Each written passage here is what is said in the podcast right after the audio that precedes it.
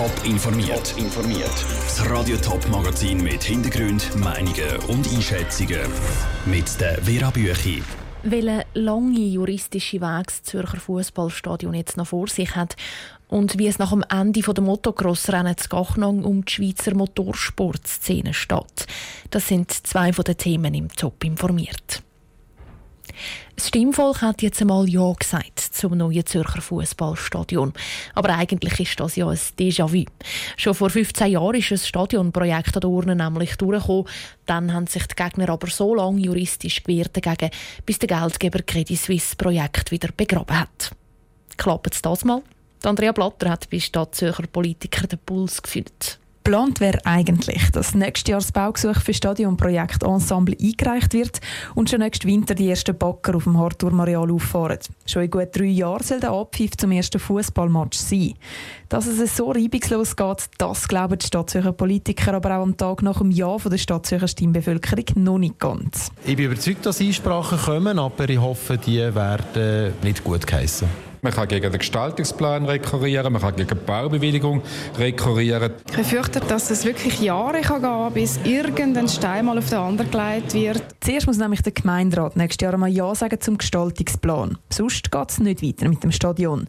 Und dann können aus der Politik oder von privaten Rekurs und Beschwerden gegen den Gestaltungsplan eingehen, die jetzt bis vor das Bundesgericht gezogen werden. Verzögerung bis zu vier Jahre. Und auch wenn das Bundesgericht den Rekurs ablehnt, ist die Sache noch nicht gegessen. Weil auch die Baubewilligung kann wieder angefochten werden. Und das könnte wieder bis zu vier Jahre Verzögerung geben. Das Stadion muss also noch einige Hürden nehmen, bevor dann der Ball wirklich das erste Mal rollt. Andrea Blatter aus dem Kantonsrat Zürich. Zürcher Fußballclubs hoffen trotz diesen vielen möglichen Rekurs, dass sie so schnell wie möglich vom letzten Grund ins neue Stadion auf dem Harturm-Areal zügeln können. Trotzdem soll der letzte Grund mit seinen 25.000 Plätzen kein Geisterstadion werden, verspricht der Stadtrat. Wie das soll klappen, im Beitrag von Sarah Frattaroli. Fast 40 Fußballspiele shooten der FCZ und GC jede Saison im Letzigrundstadion. Mit dem neuen Stadion steht das Letzigrund an diesen 40 Tagen plötzlich leer. Der Zürcher Sportvorsteher Filippo Lüttenegger hat sich schon vor der Abstimmung Gedanken über die Zukunft vom Letzigrund gemacht. Betont er am Abstimmungssonntag vor den Medien. Ich bin guter Dinge, dass wir die Auslastung und auch Profitabilität vom Letzigrund werden anbringen. Wir haben natürlich Beschränkungen über den Gestaltungsplan, jetzt auch bei den Veranstaltungen. Bei den grossen gibt es Beschränkungen. Wird heissen, es gibt auch nach dem Auszug von FCZ und GC nicht mehr als vier Konzerte pro Sommer im Letzigrund. Der Stadtrat setzt darum eher auf die kleineren Sportvereine, betont Stadtpräsidentin Corinne Mauch. Der Letzigrund ist eine ganz fantastische Infrastruktur. Wir sind ja gerade für den Breitensport sehr, sehr knapp mit unseren Sportanlagen. Also da wird es ganz sicher Nutzungen geben, wo der Letzigrund gute Dienste wird tun. Profiteur ist unter anderem der Leichtathletikclub Zürich, kurz LCZ, der schon heute im Letzigrund trainiert.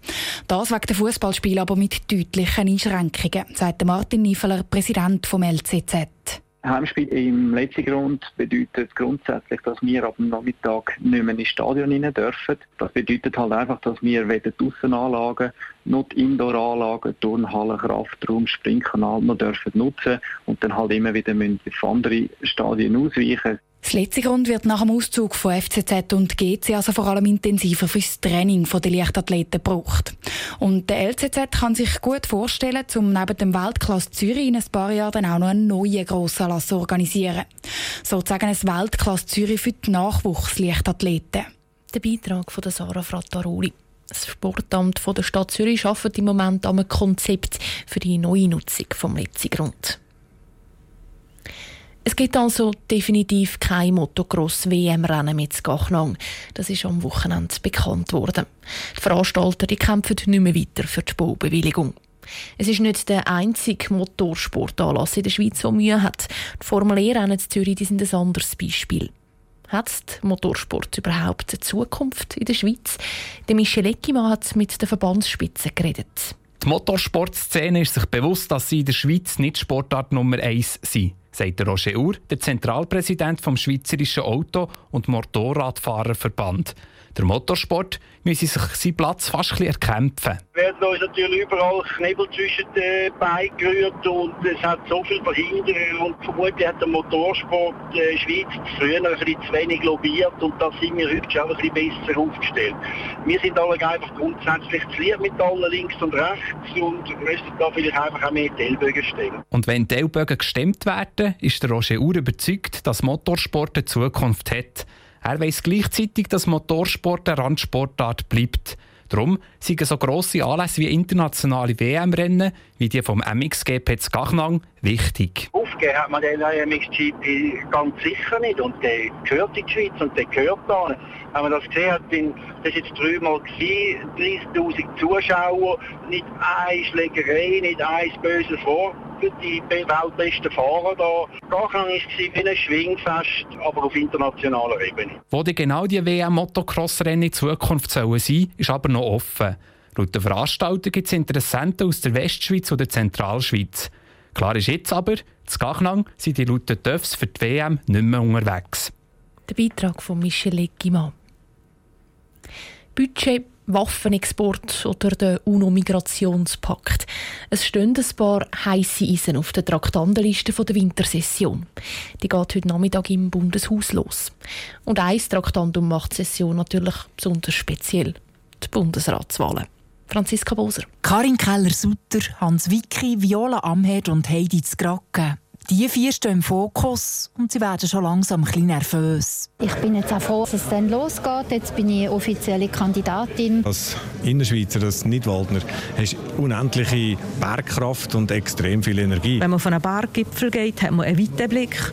Und das wollte ich euch natürlich auch in den Bundesrat bringen. Ich kandidiere bewusst als Zentralschweizerin, aber natürlich auch als Frau. Schon am Dienstag müssen die Kandidatinnen und Kandidaten zu den ersten Hearings bei den anderen Parteien antragen und bis zu der Wahl am 5. Dezember geht es Schlag auf Schlag. Neben den Bundesratsersatzwahlen steht die alljährliche Budgetdebatte an und Diskussionen sind auch beim UNO-Migrationspakt vorprogrammiert. Der SVP-Parteipräsident Albert Rösti. Das ist ein Signal an Wirtschaftsmigranten, an die Armutsmigration. Kommt alle nach Europa, dann gewinnen ihr an Wohlstand. Bevor der Bundesrat entscheidet, wie es mit dem Pakt weitergeht, wird er die Parlamentsdebatte abwarten. Und ganz gut herlassen wird die Landesregierung, auch wenn es um Kriegsmaterialexport geht.